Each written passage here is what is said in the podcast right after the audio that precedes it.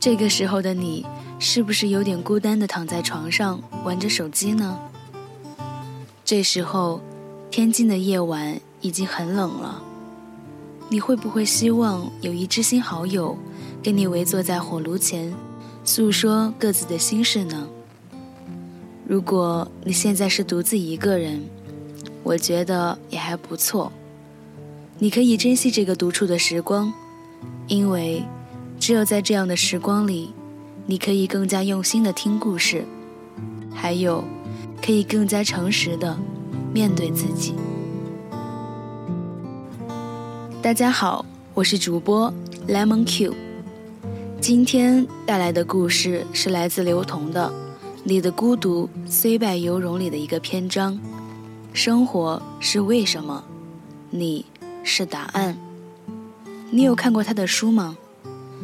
在十二月十三日的时候，刘同来天津图书大厦签售，我也去了。在那排队时，遇到一个女孩。她拿着刘同的《谁的青春不迷茫》和《你的孤独虽败犹荣》这两本书，书有些旧了，看得出来被他翻阅过很多次。我问：“你为什么喜欢他的书？”他停顿了一会儿，若有所思地说：“我能够在他的文字中看到我自己，并且他能够给我力量。”在开始念文章之前，我想把我唱给你听，希望你能够对我敞开心扉，静静的听下面的故事。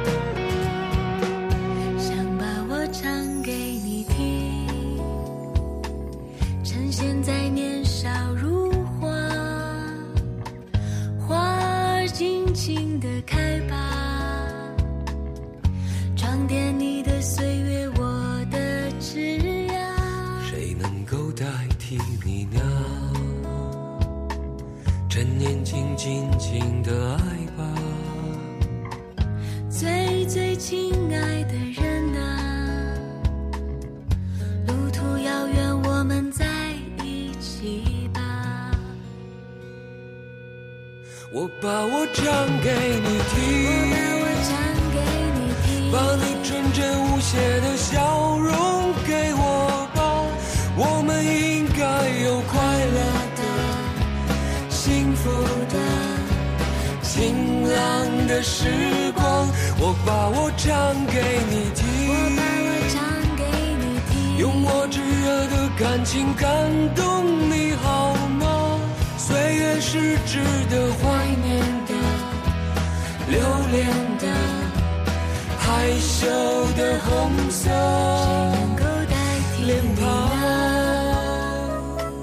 趁年轻尽情的爱吧。最最亲爱的人啊路途遥远我们在一起吧。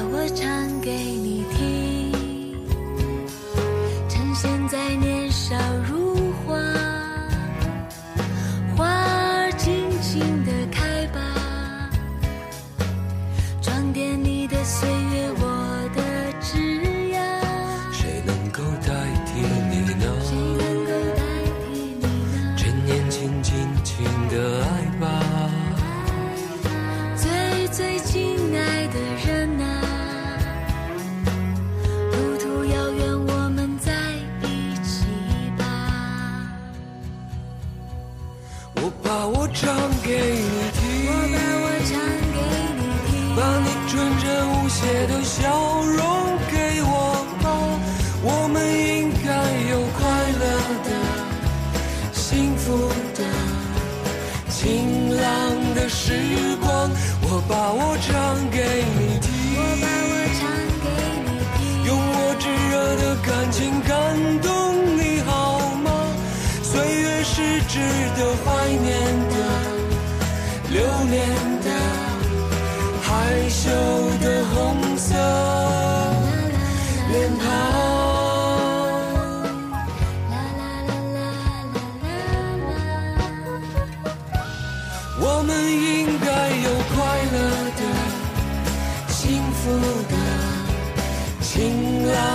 是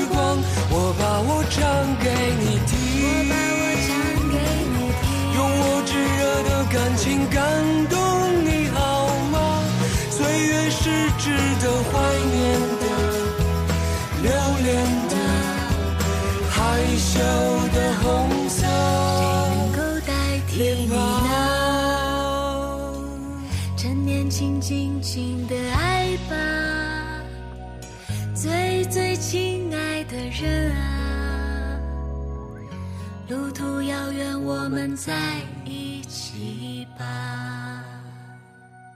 生活是为什么，你是答案。有一种孤独是对现实的结果无能为力，对重复的失败无法自拔，于是尝试一次又一次去追问为什么。凡是没有答案的日子，都是孤独的。但有了这样禁忌的孤独，才有可能找到答案。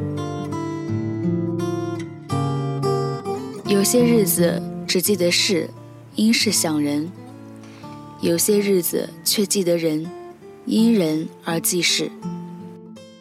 比如在记人的那些日子里，我记得你说“我不”时的决绝，记得你说“好吧”时的妥协，记得你说“可以”时的踌躇，记得你说“再见”时的不舍。一层一层，像大学校园里清洁工人来不及打扫的落叶，踩上去有厚实的质感，却也像是迷宫，层层都是我们对未来的迷惘。好像每一个跳跃的日子里，都有一个“为什么我要这样的”问题如鲠在喉。为什么我要加班呢？为什么领导讨厌我呢？为什么我要读这所大学呢？为什么我要住这间宿舍呢？为什么我控制不了现在的生活呢？为什么我不能让某些人喜欢我呢？为什么每一个人过得都比自己快乐呢？为什么我要对不喜欢的人强颜欢笑呢？为什么呢？不是每个人都能在那样的日子里找到答案。生有时是为了答案而活，活有时却是为了某个理由而生。但好在，只要你沉下来，能被人看到，自然就会有人告诉你答案。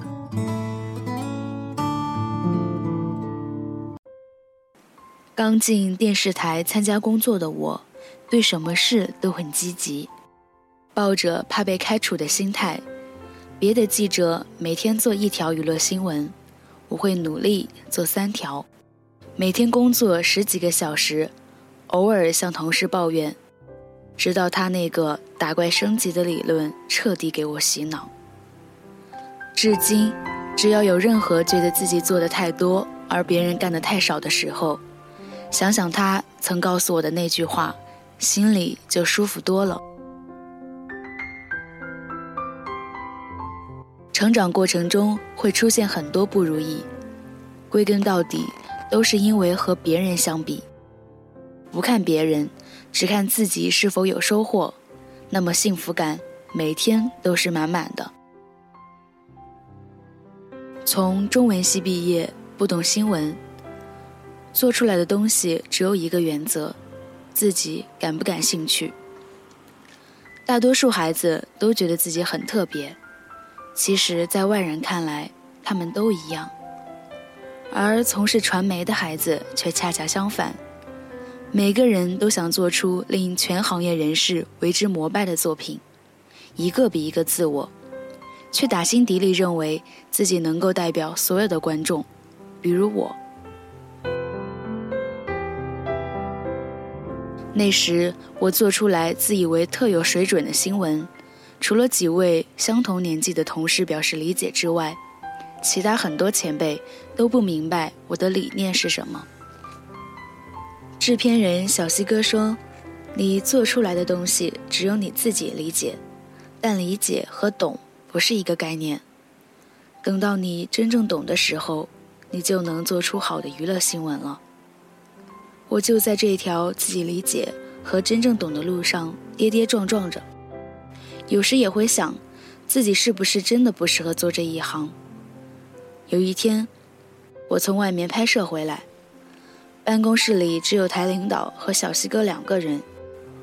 我很清楚的听到台领导说：“刘同根本就做不好电视，干脆让他走吧。”我顿时就傻了，热血上头。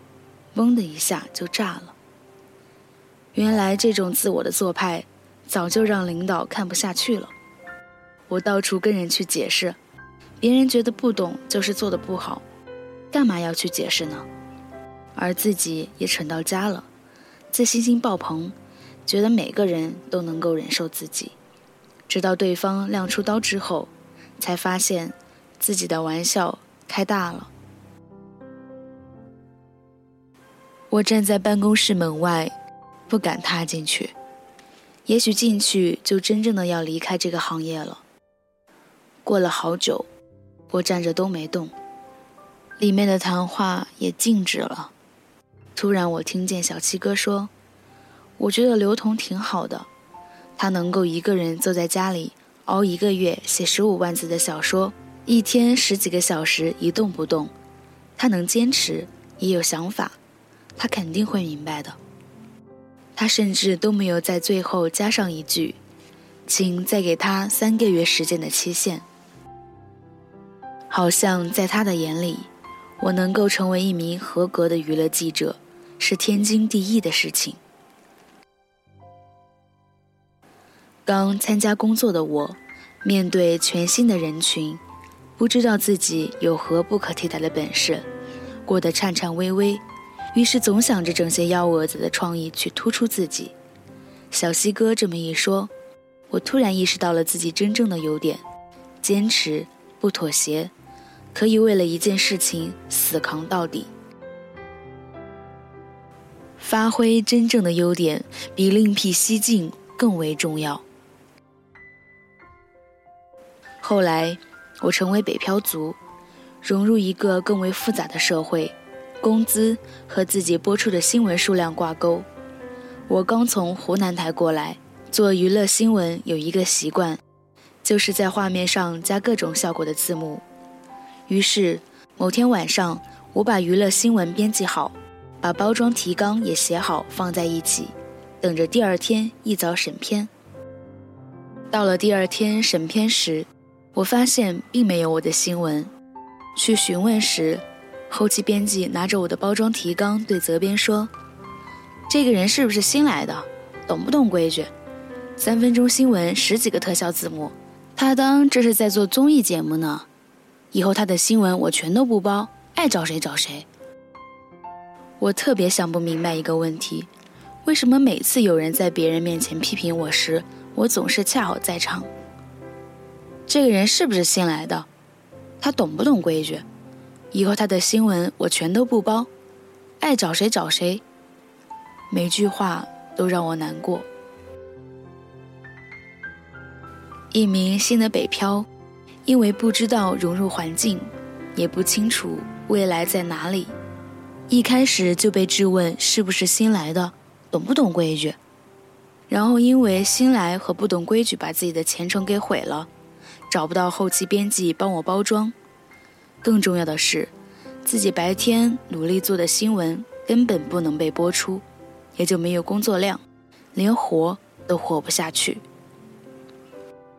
我尝试让自己挤出笑脸，对后期编辑说：“对不起，是我不懂规矩，我以后不会了。”也许他会对我挥挥手说下不为例，可我鼓起勇气看着他的时候，他连正眼都不想看我。人可以因为委屈而作践自己，但不能为了生存而放弃原则。我在心里闪过这个念头之后，转身走出候机机房，也没做什么轰轰烈烈的事，而是回到工位上沉默，想着自己如何考上中文系，如何努力进了湖南台，如何与父母告别来到北京。想着想着，就觉得自己好惨。惨就哭吧，哭了确实会觉得舒服一点。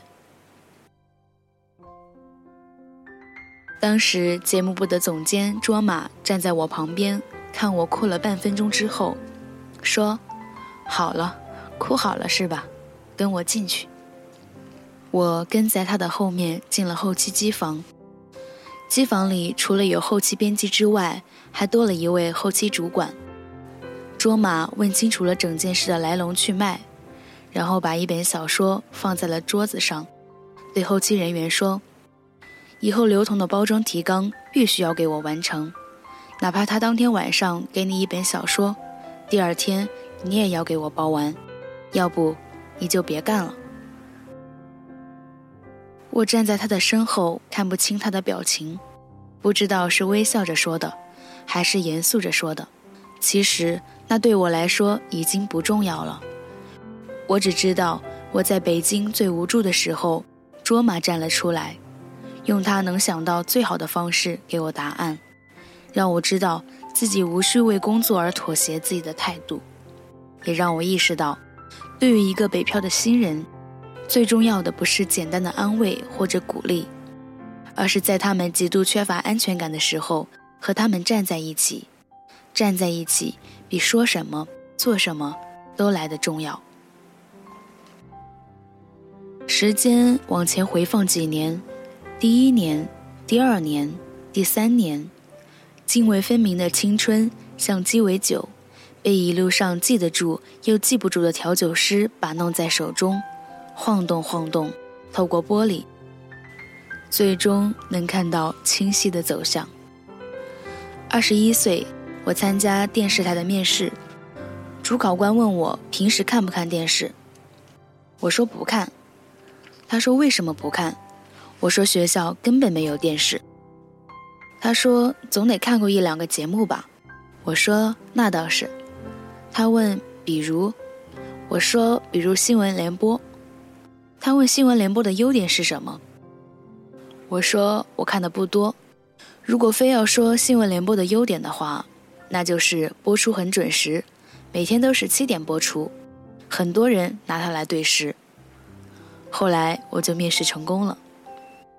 可惜这位老师我再未见到过，想感谢他也没有机会。后来随着时间的推移，我也渐渐忘记了他的长相和名字，只记得他用录取的方式告诉我：“你有一副有趣的脑子，请珍惜。”我一直记得这件事情，他让我保持着自己的思维方式，一直到今天。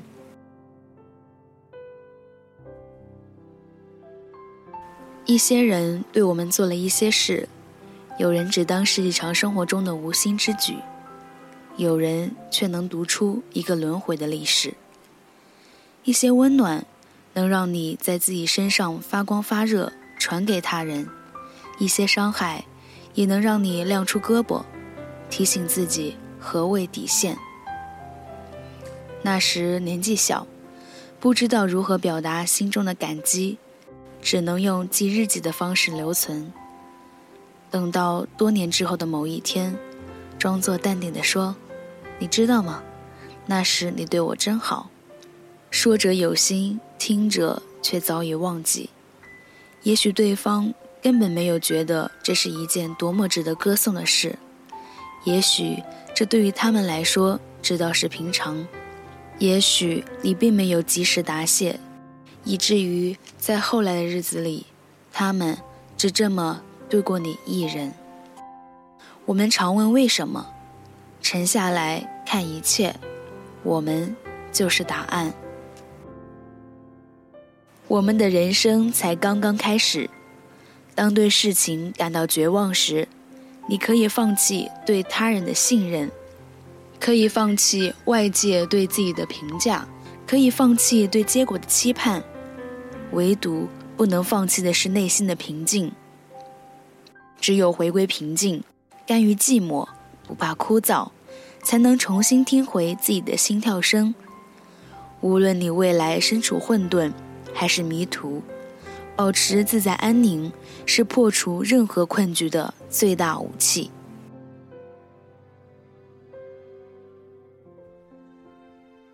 马上就要元旦了，你新年计划写了没？